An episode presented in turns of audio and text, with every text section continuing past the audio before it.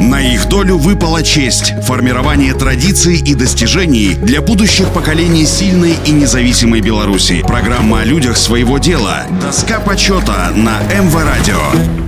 Всем доброго дня, у микрофона Василий Данилов. Николай Александрович Борисевич никогда не работал на предприятиях и в организациях, производящих, доставляющих или распределяющих электроэнергию. Не работал он и в Министерстве энергетики, но без того, что он сделал за свою жизнь, трудно представить развитие наиболее наукоемких направлений в энергетике. Как никто в Беларуси, он знал, что такое энергия луча, особенно если это инфракрасное излучение. Без его вклада в науку некоторых направлений в белорусской науке просто не существовало бы. Родился Николай Александрович Александрович в поселке Лучной мост Березинского района. Научные работы Борисевича, говорится в них, посвящены вопросам молекулярной спектроскопии, люминесценции, квантовой электроники, инфракрасной техники. В 1980-м для создания нового научного направления спектроскопия свободных сложных молекул Борисевичу, Непаренту, Грузинскому и Толкачеву была присуждена Ленинская премия. Исследование молекул в парах и сверхзвуковой струе при температуре в несколько кельвинов, проведенные Борисевичем, доказали существование поляризованной люминесценции сложных молекул позволили разработать ряд поляризационных аналитических методов. За работой в этом направлении в 1998-м Николаю Александровичу и его коллегам была присуждена Государственная премия Республики Беларусь. В области физики лазеров Борисевич провел пионерские работы. В лаборатории была реализована генерация света парами сложных молекул, создан новый тип лазера с перестраиваемой частотой, который управлялся при помощи открытого ранее эффекта стабилизации лабилизации электронно возбужденных молекул. Почти каждая строчка в этом перечислении говорит об открытии или проникновении в ту сферу природы, в которую еще не ступала нога человека. О значимости того, что сделал академик Борисевич, недвусмысленно говорят его награды, их количество и их значимость.